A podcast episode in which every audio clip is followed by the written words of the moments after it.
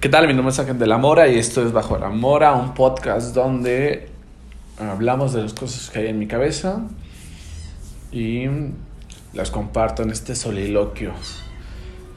Se van a escuchar algunos maullidos, bastantes maullidos, más de lo habitual, porque eh, una de mis gatas tuvo bebés em, antes de que pudiera operarla y pues los tuvo y ya están un poco grandecillos y andan por la vida, andan por mi casa, mm, este, maullando. Entonces, eh, que no nos distraiga de la conversación. Por cierto, si alguien quiere un gato, bebé, están bonitos, la mayoría son hembras, solamente hay un macho y tres hembras. Ya vinieron por una ayer y pues ya quiero solucionar esta situación para eh, ya no tener maullitos bebés y que otras familias puedan tener gatitos bonitos. hoy es el último día del año. Em, hoy es el último día del año, del 2021, un año mm, que pues fue muy largo. Eh, pero no estamos aquí para hablar sobre eso, sobre el año 2021. Ya quizás en otro momento hable sobre todo lo que pasó. Eh, pero eh, hoy quisiera platicar sobre una película que se llama No mires hacia arriba. Está en Netflix. Y bueno, miren, ya llegaron más gatitos chillones.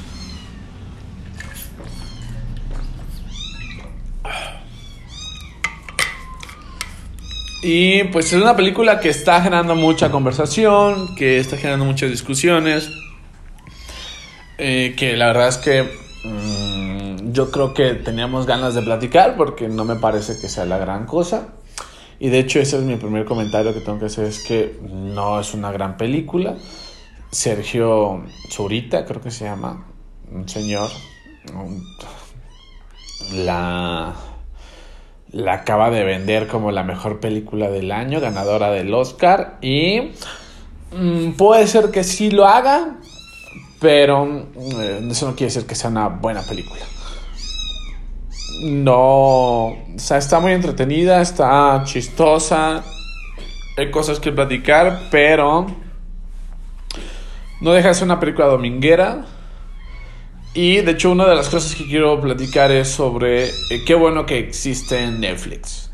Qué bueno que existen plataformas donde podamos ver películas y qué bueno que ahora se están estrenando películas eh, por Netflix o por eh, Disney Plus o HBO o Amazon o esas cosas. Porque antes cuando no había esas cosas pues solamente teníamos dos em, posibilidades, bueno tres irla a ver al cine. Y la otra es comprar el Blockbuster, bueno, rentar la película o comprarla, que eran muy caras. O esperarte al canal 5 al, o al, 13, el canal de las estrellas, o no, ¿cómo se llamaba? El Azteca, Canal Azteca, de, de TV Azteca, para ver esas películas en su estreno mundial eh, cinco años después. Entonces teníamos solamente estas tres formas de consumir películas. Y con el tiempo llegó la piratería, que yo creo que ha sido de las cosas más eh, beneficiosas para el consumo de películas. No para el medio ambiente, porque era mucho plástico que al final en, en, en un año o o después de un uso constante las películas ya no servían, el disco, el plástico se echaba a perder y peor aún, ahora que ya no existen o que ya no se puso, ya no está de moda utilizar los CDs, eh, el plástico, pues todas las colecciones que tenían las personas pues ya pasaron a ser basura. Ahora ya que tenemos las plataformas del internet, que podemos consumir cualquier película en cualquier lugar, legal o ilegal. Y pues ya los plásticos ya pasaron de moda. Entonces todo ese plástico que se hizo pues va a terminar en la basura. Y, y pues ni modo, que se joda el planeta como siempre.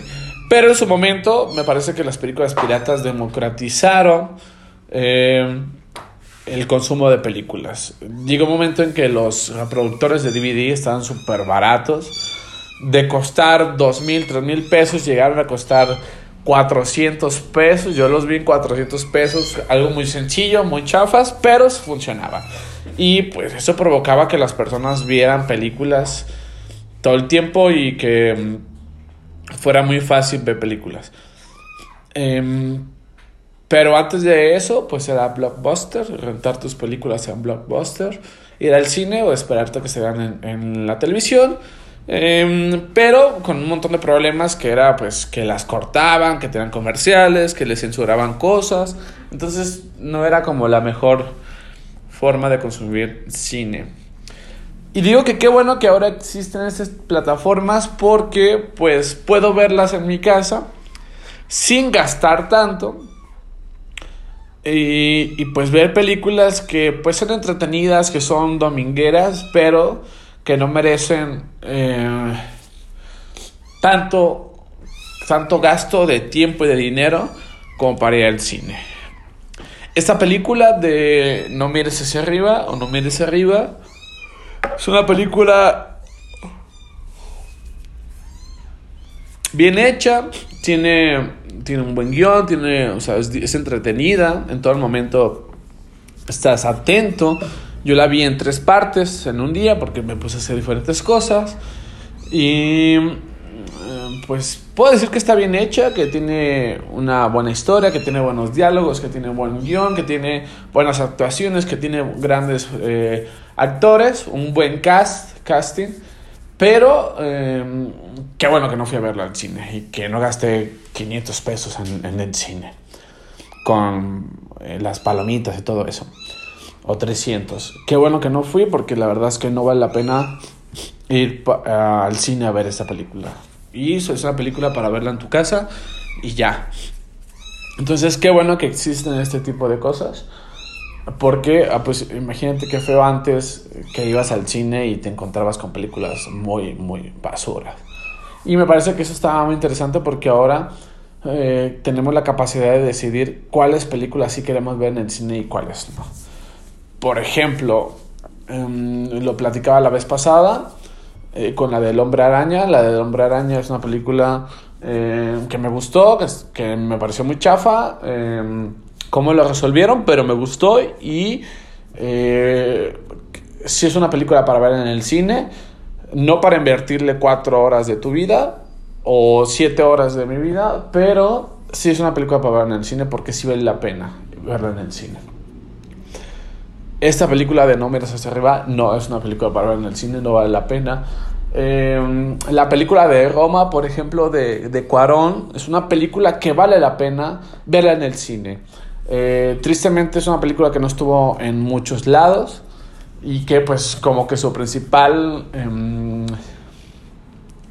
su principal difusión era a través de la plataforma de Netflix em, y a muchas personas no les gustó, les pareció muy aburrida, muy chafa, pero yo creo que es porque no la fueron a ver al cine. Eh, ir al cine en unas salas con una pantalla grande, con un buen equipo de sonido, la verdad es que eh, hace que la experiencia de esa película sea disfrutable. Yo al final quedé muy satisfecho por la película, me gustó mucho. No la volveré a ver en, en, estos tiempos. O sea, no es algo que vería cada domingo o cada, cada día, pero posiblemente en, no sé, en un tiempo más adelante la vea de nuevo. Eh, pero sí es una película que me gustó ver en el cine. Y que las personas que no les gustó fue porque las vieron en, en celulares, en la televisión. Y las personas que sí les gustó coinciden que fue porque las vieron en el cine. Entonces, hay películas para ver en el cine, hay películas que no son para ver en el cine. Y esta película me parece que es una película de esas. Como también la de La Casa de Gucci, donde sale, o sea, también eh, es una película que tenía un gran reparto de, actores y de actrices. Y de hecho, em, esa era su principal ventaja competitiva. Y de hecho, fue algo que promocionaron en todos lados. A ver, tenemos a puros ganadores de Oscar o nominados a los Oscars. Eh, Lady Gaga, Jared Leto, este, Al Pacino. Eh, hay un otro actor que no me acuerdo cómo se llama, pero es muy bueno. Jeremy se llama, creo que se llama Jeremy, pero no me acuerdo el nombre. Em, pues que son actores muy buenos, que han ganado Oscar, pero también es una película que me moría por ver en el cine. Si la veo, va a ser eh, a través de una plataforma ilegal o a través de un medio legal, como HBO, Netflix y esas cosas. Eh, lo mismo me pasa con la película de Matrix 4. Sí quería ir a verla al cine. Eh, tenía muchas ganas porque a mí me gustan ese tipo de películas. La verdad es que me gustan la, la trilogía original. Pero empecé a ver algunos comentarios que decían que no estaba tan chida entonces, pues me voy a esperar a verla en una plataforma o eh, después cuando salga en alguna plataforma de streaming o, o la voy a comprar pirata o la voy a ver en una plataforma ilegal. Pero mm, creo que no vale la pena ir a verla en cine. Si ya la fuiste a ver al cine, pues coméntame si te gustó, si valió la pena, si estuvo chido. Eh, pero yo después de ver los comentarios me quitaron las ganas. Cosa que sucedió contraria a al hombre araña. Yo no quería ver el hombre araña en cine porque pues todo este mame que había y dije, bueno, va a estar tan chida. No me encantaron las películas de Tom Holland en lo individual. O sea, las películas de Marvel que me han gustado son donde están todos, las de los Vengadores, que ir, ir al cine a ver a Los Vengadores, la de Ed Game, me pareció una experiencia súper bonita. De hecho, la fui a ver dos veces. Y es una película que se debía haber visto en cines. Pero, eh, con contadas excepciones, me parece que las películas individuales son buenas y vale la pena verlas en el cine. Yo no recuerdo haber visto muchas películas individuales de personajes individuales en el cine. A lo mejor vaya a ver Doctor Strange 2 porque se ve que va a estar chida, pero la 1 no la fui a ver el cine y la mayoría de las películas individuales de los superhéroes no las he visto en cine. Entonces no quería ver, creo que el Hombre Araña 1 sí la fui a ver al cine y fue una pérdida de tiempo, la verdad es que no es una película para verse en el cine. Em, entonces no tenía ganas de verla por, por esta lógica que, que, que, tenía de no ver películas de superhéroes individuales en el cine porque no son buenas historias o son historias muy chafas o la verdad es que la verdad no son no, no son o sea son películas muy domingueras pues son películas que vas a ver en tu casa cuando tienes nada que hacer y te entretienes y ya eh, pero empecé a ver comentarios, eh, vi algunos spoilers y dije, tengo que ver esto. Definitivamente tengo que ver esta película en el cine. Y fui, la verdad es que sí es una película para verse en cine, si vale la pena. No vale la pena perder tanto tiempo, como 7 horas que, que, que, fue lo que invertí, pero vale la pena eh, verla en el cine.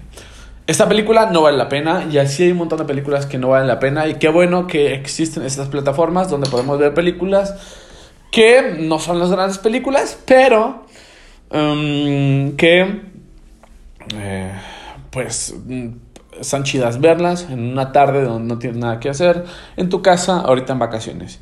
Y creo que eso es lo que está pasando con esta película, que eh, se publicó en un momento donde no teníamos nada que hacer en vacaciones y, y, por eso todo el mundo la está viendo. La verdad no sé si se estrenó en cines, no sé si ahorita está en cines, la verdad no sé. Y lo que les puedo decir es que no la vean en el cine, o sea, véanla en sus casas eh, porque eh, les va a gustar, les va a entretener, les va a parecer interesante, pero en mi opinión no me parece que valga la pena hacer todo el ritual del cine. Y eso me parece interesante, me gusta eso porque el ir al cine se ha convertido en un ritual para mí importante eh, que merece que eh, sea un buen motivo para el cine, ¿no? Irte, eh, ir a, llegar al lugar, comprar las palomitas, disfrutar la película, después salir y platicar de lo que trató la película, me parece un ritual que me gusta, pero que merece la pena que sea por motivos buenos, ¿no? La última vez que fue al cine, bueno, fuera del Hombre Araña, antes de eso fue a ver la película de Duna y me pareció que era una experiencia muy buena ir a verla eh, al cine. y, así voy a tener que estar eligiendo mejores mis batallas de ir al cine. Sobre todo porque, pues, no me encanta ir a lugares con mucha gente, como las plazas comerciales. En especial la que me queda más cerca, en teoría, es Forum, pero es una plaza que todos los días hay muchísima gente, en especial los fines de semana. Mi plaza favorita es Centro Magno, porque es una plaza que no hay mucha gente. Em, y espero que nadie vaya, que siga estando así sola, pero ahorita ya me queda súper lejos. Antes, antes donde vivía en el pasado me queda súper cerca y fui a ese cine centenar de veces. Fue un año en que consumí muchísimo cine y la verdad es que eh, fue un año muy bonito para, para ver cine. Ahorita eh, no, no veo tanto cine en, en, en, en alguna plaza y solamente lo estoy consumiendo en, mi casa con en alguna plataforma o de manera ilegal. Bueno, me estoy alargando mucho con esto, pero la idea es, hay películas que valen la pena em, verlas en cine, hay películas que no valen la pena, y esta película es esa película que no gastes tu tiempo ni tu dinero en ir a verla al cine. Eh, si no tienes Netflix, pues que alguien consigue que alguien te pase la plataforma eh, o contrátalo por un mes y ves la película y ya vas, vas, te vas a divertir, te vas a entretener, te va a dejar pensando, pero mm, no es la gran cosa. Y es algo que me parece curioso porque creo que la película está pensado para eso, para que no sea la gran cosa, sino que es una película que está pensada para ser una película que genere conversación, que genere em, discusión, pero que, o sea, que, que, está muy bien hecha, que tiene un buen presupuesto, que se ve de muy buena calidad, pero es una película mm, que no es, no sé, no es eh, Los Vengadores, Endgame, no es el Avatar, no es estas grandes películas que causan un montón de impacto por un montón de cosas. No es esa película, es una película que es mediocre en ese sentido, aunque en todo lo demás es, tiene muy buenas cosas. Y, y ya, es una película que, pues que no va a pasar a la historia por ser una gran película. Y no tiene por qué serlo. O sea, necesitamos películas para em, los domingos. En especial porque los domingos son muy insoportables. Bueno, para mí lo son. Entonces, qué bueno que existen estas películas. Y qué bueno que ahora estas películas domingueras, pues, tienen buen presupuesto, pues, tienen calidad, tienen buenas historias y tienen buenos eh, repartos, ¿no? Porque las películas que nos ponen los domingos en TV Azteca y en Canal 5, pues son esas películas de bajo presupuesto y muy malas. Entonces, qué bueno que ahora las películas domingueras, pues, sean este tipo. Y me parece que ese va a ser el futuro de esta película, una película dominguera. Em, salen personas muy duras, sale Leonardo DiCaprio, sale eh, este Jennifer Lawrence, creo que se llama, la chica de, eh, de Juegos del Hambre. O sea, es una injusticia que la recordemos por eso, porque es una gran actriz y ha hecho películas más importantes, como la de, la de Mother, la de Madre, pero pues es la, persona que... es la película con la que más se conoce. Eh, la de Juegos del Hambre. Es una injusticia, pero pues eh, es la referencia más, más conocida. Em, está este chavo que no sé cómo se llama, que es súper amiguísimo de eh, DiCaprio, que sale en muchas películas de DiCaprio. Salió en El Lobo de Wall Street, es un eh, chavo chino, eh, es súper gracioso, que no me encantan sus películas en solitario cuando son de pura comedia, pero creo que en esta película pues, lo hace muy bien. Sale Mary Streep, que es no sé cuántos Oscar tiene, o sea, tiene cientos de Oscar. Y es bien interesante que la pongan en ese papel eh, por la historia de Meryl Streep. Eh, a ver, Meryl Streep es una... No sé si lo estoy pronunciando bien, pero discúlpenme, pero es una de las actrices más importantes de nuestra era. Tiene cientos de nominaciones, bueno, no cientos, decenas de nominaciones y tiene varios Oscars ganados. O sea, se lo han dado, no solamente la han nominado, sino que los ha ganado y, y no creo que exista nadie que pueda dudar sobre su talento. Es una mujer increíble eh, en lo que hace, en, en, en su, su, trabajo que es la artisteada, la actuación. Y en este papel tiene, le dan el papel de la presidenta de los Estados Unidos de América, bueno, de Norteamérica. Bueno, de una parte de Norteamérica. Em, y es importante que se lo pongan a ella porque ella tuvo problemas directos en la vida real con Donald Trump. Donald Trump eh, hubo un intercambio de tweets, un intercambio, un intercambio de declaraciones entre ambos personajes. Eh, creo que la que inició fue Meryl Streep, eh, que como mm, la verdad no me acuerdo muy bien, pero em, recuerdo un comentario que hizo Donald Trump, que la verdad es que fue un comentario sumamente pendejo. pues usualmente es lo que suele decir. No, sé si inició primero Meryl Streep, pero al igual que muchos otros artistas de Estados Unidos, mucha gente famosa de Estados Unidos, pues eh, pidió que no votaran por Donald Trump. Entonces como que lo tomó personal y Donald Trump hace un comentario de que pues ni siquiera es como la gran actriz o ni siquiera es como una sobresaliente actriz.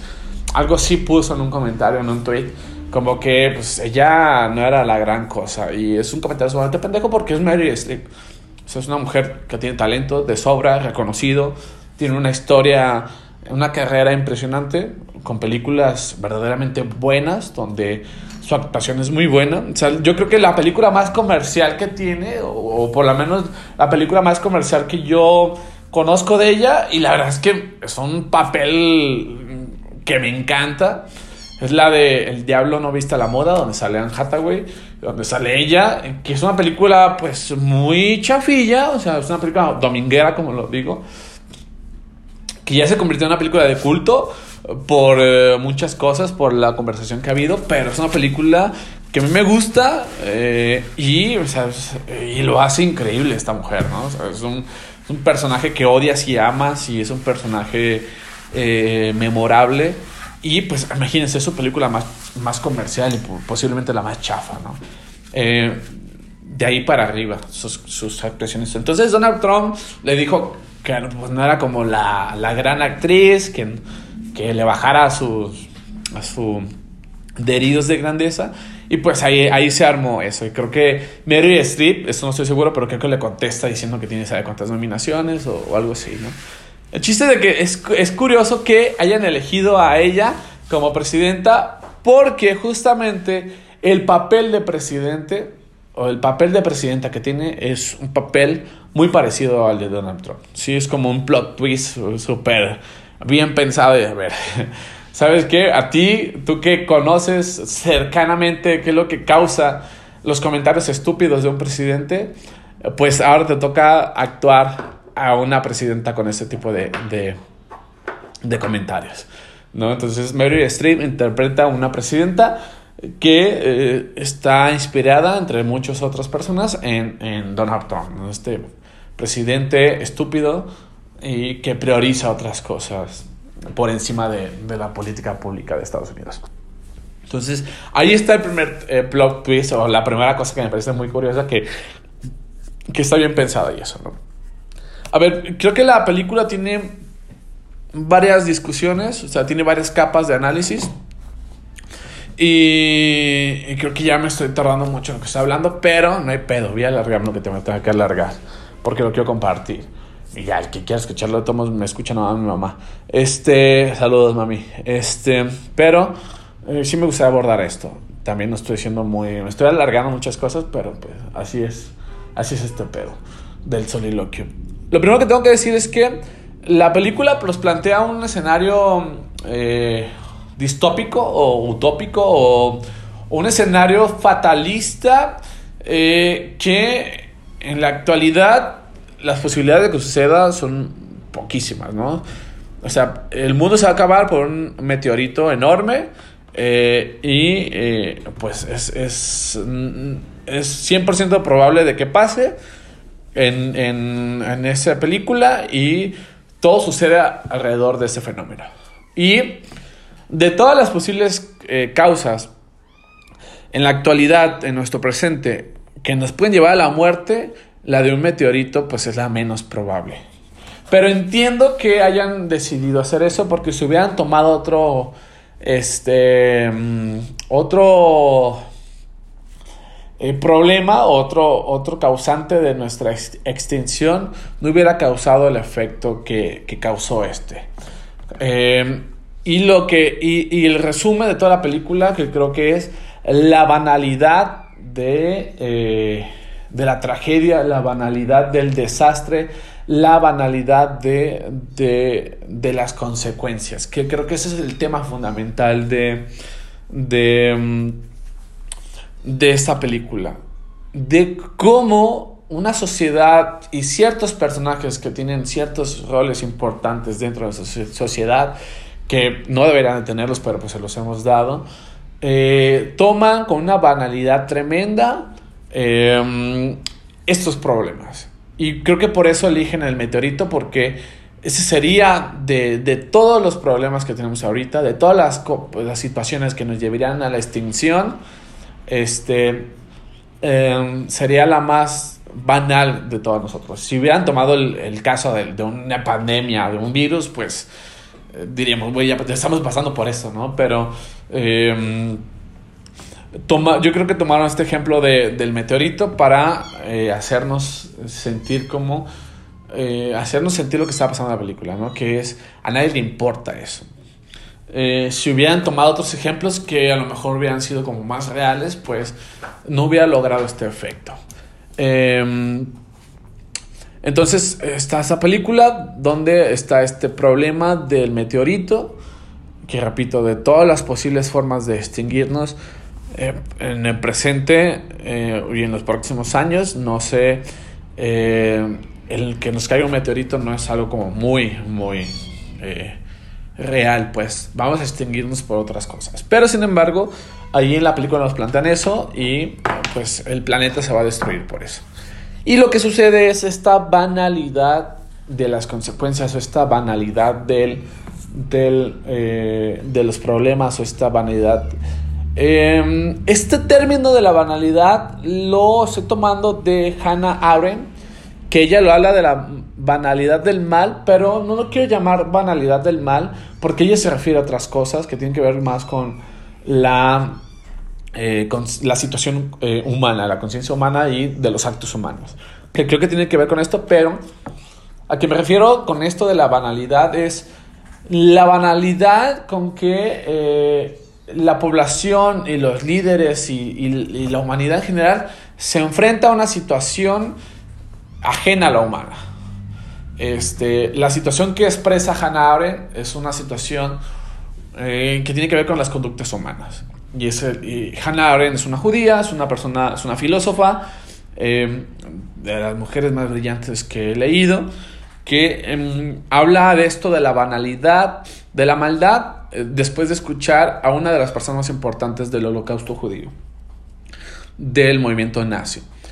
Entonces, después de escuchar a este personaje que era como la mano derecha de, de Hitler, y después de escucharle, después de ver la normalidad con la que platicaba lo que había hecho, que prácticamente fue matar a millones de personas, de no sentir remordimiento, de explicar todo como si estuviera explicando un juego, pues dice, es que esto es la banalidad del mal. Pero se refiere a las conductas humanas, a las cosas malas que hacemos. Pero en esta película creo que tiene que ver con la banalidad con que em, la sociedad se enfrenta o la posición que toma enfrente de problemas ajenos a nosotros.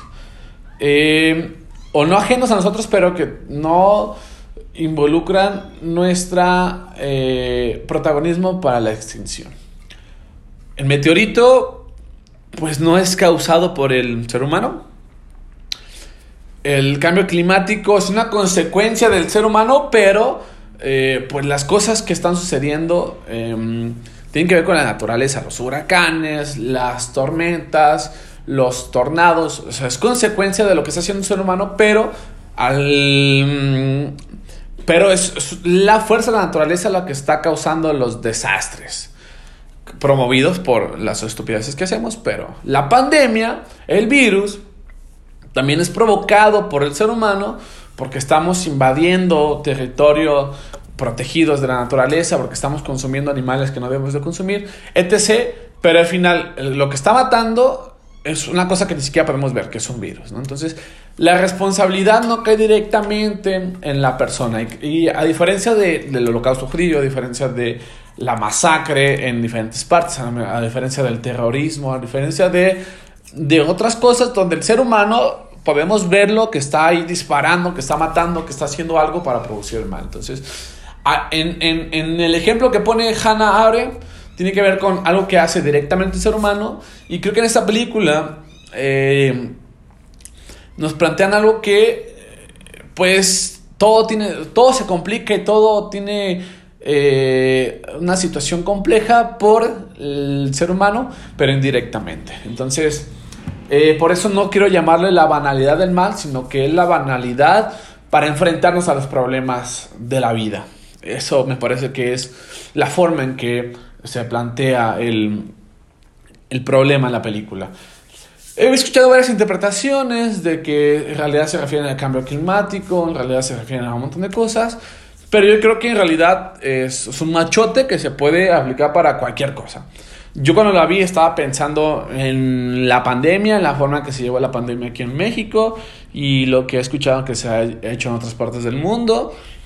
Pero si esta película se había estrenado hace cinco años cuando toda la pandemia no existía, em, seguramente hubiéramos encontrado otra cosa que, eh, que encajara con eso. Entonces, al final es una metáfora, es un machote, es, un esquel es una estructura que eh, podemos cambiar al villano por cualquier cosa, pero em, em, va a funcionar lo mismo. Y, también ese es un problema, que bajo la, en la actualidad eh, la verdad es que existen cientos de cosas que nos pueden llevar a la extinción, que nos pueden llevar a, la miseria, a la destrucción de la humanidad.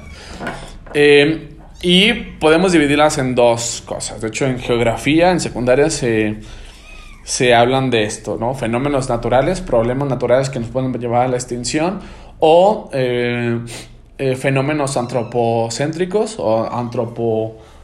Ay, tiene un nombre, no recuerdo ahorita eh, lo enseño, pero ya no me acuerdo, eh, que son problemas que tienen que ver por la mano humana. Entonces,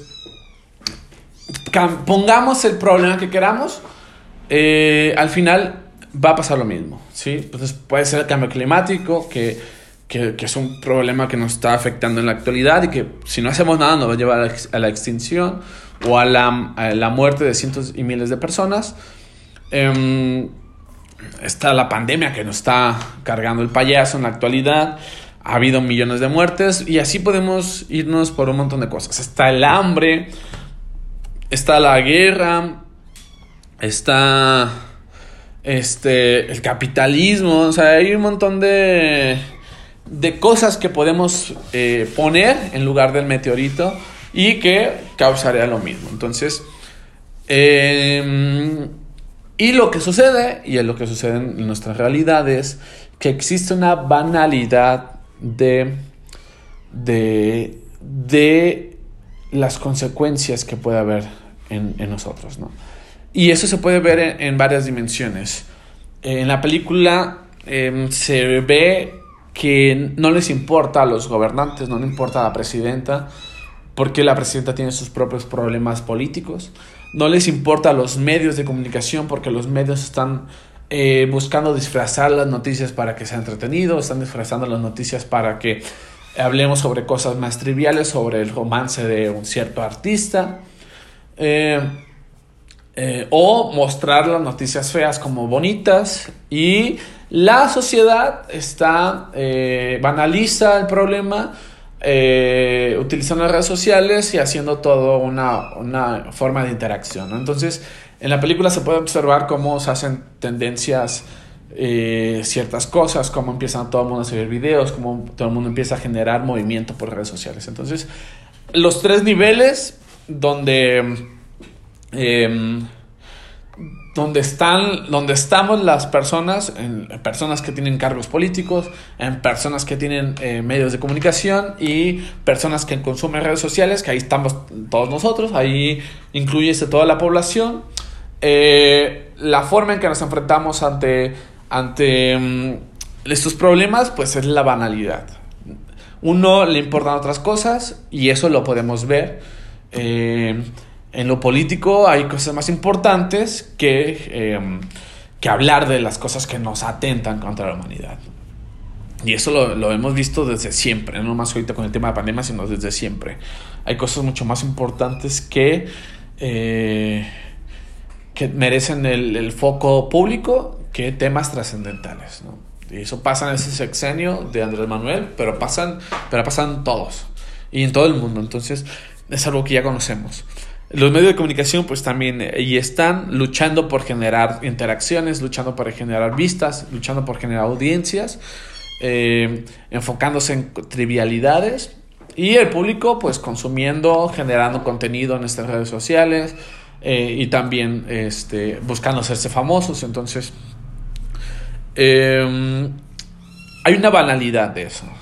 Hay una, hay una cosa que eh, no me convence, que es la figura de los científicos, quienes son los que descubren el, el, el, el fenómeno, el, el meteorito, y que son los que tienen como cierta responsabilidad. Hay un montón de cosas que quiero platicar sobre la figura de ellos, pero hay algo que no me, que no me convence que es eh, la idea de que al final ellos son como los que tienen la idea de cómo salvar a la humanidad, pero son ignorados. O sea, estoy de acuerdo con eso, es cierto que...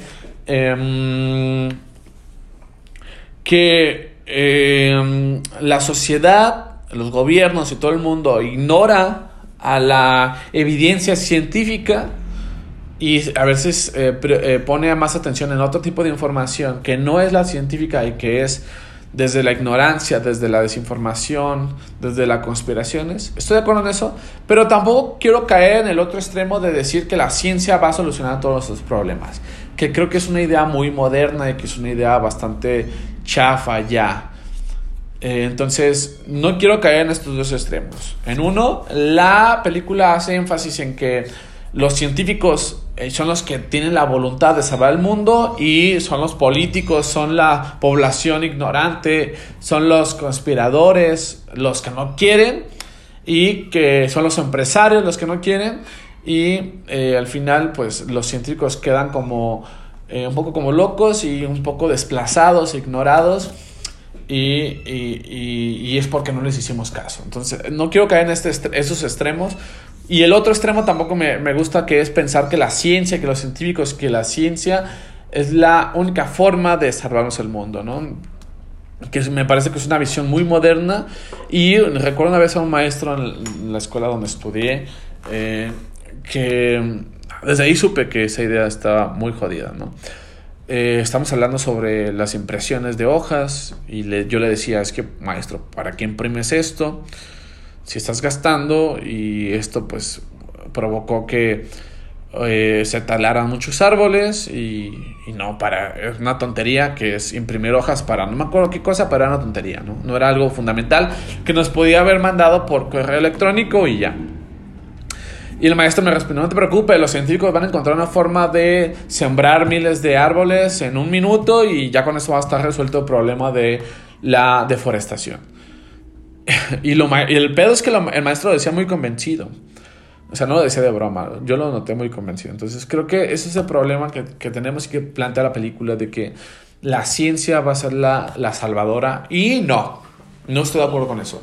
La ciencia es una forma de acceder al conocimiento, una de las tantas formas que hay. ¿Y qué hacemos con el conocimiento? ¿Cómo lo socializamos? ¿Y cómo lo interactuamos? ¿Y cómo eso puede ayudar a que las personas se movilicen, es lo que va a hacer que, que podamos salirnos de este hoyo. Pero es solamente un elemento dentro de las varias cosas que necesitamos para cambiar el mundo, para que no nos lleve a la extinción. Eh, el conocimiento sí es importante, pero hay muchas formas de construir conocimiento. Una de ellas es a través del método científico, pero hay otras muchas formas. ¿no? Y eh, por años nos han hecho creer que la única forma de llegar al conocimiento es a través del método científico y pues no, no es el único, ni van a ser los salvadores, ni nada. Hay muchas otras formas. Ni podemos esperar hasta que la ciencia encuentre una solución. ¿Qué es lo que está pasando ahorita con la pandemia? ¿no? Todo el mundo esperando que los científicos hagan una vacuna para que todo esto funcione. Y toda la responsabilidad se le deja a ellos. Entonces, es algo que no estoy de acuerdo con la película y que sí se muestra, ¿no? Como que los únicos que se interesan, los únicos que se preocupan, los únicos que, que quieren hacer algo y que tienen la solución, pues son los científicos. Cuando, pues no es cierto. No es, o sea, no es posible que le demos tanta responsabilidad a unas cuantas personas que son los científicos. Eh, otra cosa que eh, me parece importante sobre el papel de los científicos y que eso me parece que es muy real es eh, hacen una caricatura, pues al final la película es una caricatura de muchas cosas, pues, pero son muy reales. O en Estados Unidos es muy real esto, entonces lo que explica que Estados Unidos es una caricatura del mundo, ¿no? Y es que los científicos duros, los científicos buenos, los científicos que que tienen un dominio profundo de ciertas, de ciertas cosas, que han hecho descubrimientos muy válidos, muy importantes, muy trascendentales, que, mm, que la verdad podemos considerar que son inminencias, que son personas muy sabias, que son personas muy inteligentes con una gran capacidad intelectual, eh, pero tienen poca capacidad para comunicar eso con las otras personas. Este, y es un problema que plantea la película y es un problema real. La ciencia eh, tiene serios problemas para divulgar este, sus hallazgos y su conocimiento. Y eh, sí, fíjense qué tanto problema hay. Podemos mencionar un chingo de científicos que sabemos que han hecho cosas muy importantes, aunque no entendamos nada sobre, su, sobre sus teorías o sobre su conocimiento. Pero podemos nombrar, podemos nombrar a Einstein, a este, a Copérnico, a Galileo, a Kepler, a Marie Curie. O sea, podemos nombrar un montón de personas que son científicas, pero sin entender qué pedo con su, con su, con su teoría, con el conocimiento que aportan al mundo, o tener una visión muy vaga, pero ¿cuántos divulgadores conocemos? Yo solamente conozco tres divulgadores. Carl Sagan, el sucesor de Carl Sagan, que es Tyson, ¿sabe qué? Y Javier, se llama Javier Santoolaya, que es un español. Son los únicos que, yo conozco que eh, se dedican a divulgar el conocimiento científico y de explicar de una manera sencilla para todo el mundo. Entonces, eh, y, y, que es gracias a ellos que podemos entender cosas tan complejas eh, que los grandes científicos han hecho. Entonces, todo el mundo puede nombrar un montón de científicos duros, brillantes, pero sin entender su teoría, pero muy pocos podemos nombrar a personas que se dediquen a divulgar ese conocimiento de los grandes científicos. Entonces, es súper importante las dos cosas, la persona que genera ciencia, que genera conocimiento, pero también los divulgadores. Entonces, ahí hay un gran problema. Una crítica me parece muy válida a la academia de decir que lo que estamos, lo que se está generando de conocimiento, existe una incompetencia para... Em, para compartirlo con el público, con el público general. Entonces, gran parte de esta banalidad de, las cosas es que eh, no las sabemos explicar, no se saben explicar bien y por eso es que las personas eh, sin muchas herramientas para poder entender las cosas complejas, se deja llevar por la información falsa o las ideas conspiranoicas eh, de conspiración porque lo que sí tienen las ideas de conspiración es que son fáciles de entender, que utilizan un lenguaje común, utilizan el miedo, utilizan emociones. Entonces las personas este, pueden entender mucho más fácil eso, ¿no? Entonces es mucho más fácil entender que una vacuna, este, que con una vacuna te van a controlar, que con una vacuna te van a meter, ¿sabe qué cosa? Que que con un medidor de temperatura te están matando neuronas, a entender que pues el, este, el termómetro pues lo que hace es eh, con una tecnología de infrarrojo, mide la temperatura de tu cuerpo y que no sé qué, y que tiene que ser en la cabeza porque este, cuanto más se aleje de tu, de tu tronco, este, la temperatura de tu cuerpo baja. Entonces la temperatura de tu cabeza es distinta a la temperatura que tienen tus pies. Entonces por eso no te pueden tomar temperatura en los pies porque la medida será inexacta. Entonces, todas estas cosas que requieren una explicación mucho más profunda y a lo mejor no tan sencilla, eh, pues es mucho menos precisa que decir es que esa cosa te va a matar neuronas, ¿no? Y una tía de una tía este, me dijo eso, ¿no? Recuerdo una estudiante de universidad que me dijo eso. Es que mi tía es enfermera y me dijo que esa cosa mata neuronas, ¿no? Este, entonces, ese es un problema que tenemos en la actualidad, que la ciencia eh, tiene pocos mecanismos eficaces para divulgar el conocimiento científico y que sea fácil y que sea convincente y que las personas puedan tenerlo. Por eso las conspiraciones pegan más porque es mucho más fácil eh, eh, aprenderse ese tipo de cosas que la ciencia como tal. Entonces, ahí hay un problema que me parece interesante que pone la película, que sí es cierto. Los científicos son unos idiotas para compartirlo con el público. Son unos genios en su materia, son unos genios en la física, en la astronomía, en las matemáticas, pero son unos idiotas al momento de compartirlo este, con el público. Eh, pero a pesar de eso, con el, con el personaje que hace DiCaprio, pasa algo que me recordó mucho lo que pasó en México. No sé si, si el escritor de la película haya tenido información de lo que pasó en México, eh, si sí la tuvo, pues lo copió directamente lo que pasó en México. O si no lo tuvo y se. Y se copió en otros ejemplos en Estados Unidos o en algún otro país, quiere decir que es un fenómeno que fue eh, eh, común en otros países. Que fue que las personas quedaron cautivadas por el científico. No le entendían ni madres, pero consideraban que el científico era sensual, consideraban que el científico era atractivo y pues fue lo que pasó con, con Gatel, ¿no?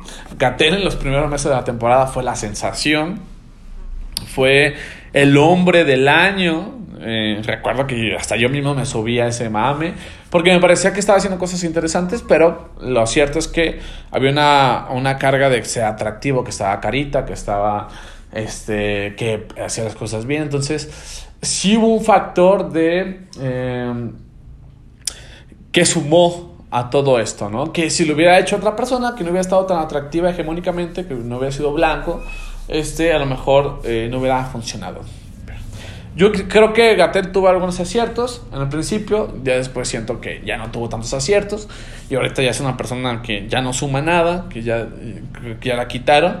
Pero sí me recordó mucho esta, esta fenómeno nacional de que Gatel causaba sensación. Una vez vi una imagen, no sé qué, qué tan cierto sea esto, pero un meme que venía en una tienda, en un tianguis, estaban vendiendo las conferencias eh, eh, vespertinas de Gatel, ¿no? Y salía Gatel ahí con su trajecito. Entonces, muchos quedamos eh, enamorados de Gatel por muchas cosas. A mí me parecía que tenía una forma muy sencilla de explicar los fenómenos. Él tenía pedagogía para para hablar sobre ciertas cosas. Me encantó el ejercicio que hizo con niños en el Día del Niño, de invitar a niños y de explicar cosas para niños. Me parece que lo hizo muy bien. Yo creo que este Gatel es un buen divulgador de, del conocimiento científico. Eh, pero lo que no me ha gustado pues es como las cuestiones políticas que eh, eh, tan fácil como decir nos hemos equivocado no estamos tan seguros esto no está no está tan chido, pues dice ciegamente que todo está bien, que y se la pasa justificando las cosas que, que hace el presidente, ¿no? Que lo entiendo, pues es su jefe, pero siento que ahí hay un problema, porque la ciencia se está metiendo con la política. Y hay varios ejemplos que, que, em, que confirman lo que estoy diciendo, ¿no? Y siento que Gatel pues ya es irrelevante en el discurso, este, en el discurso público. Bueno, eh, hay otras cosas más que quería platicar, pero ya se me está acabando el tiempo. No más puedo grabar este, 60 minutos. No sabía eso, pero pues ya, ni pedo. Adiós.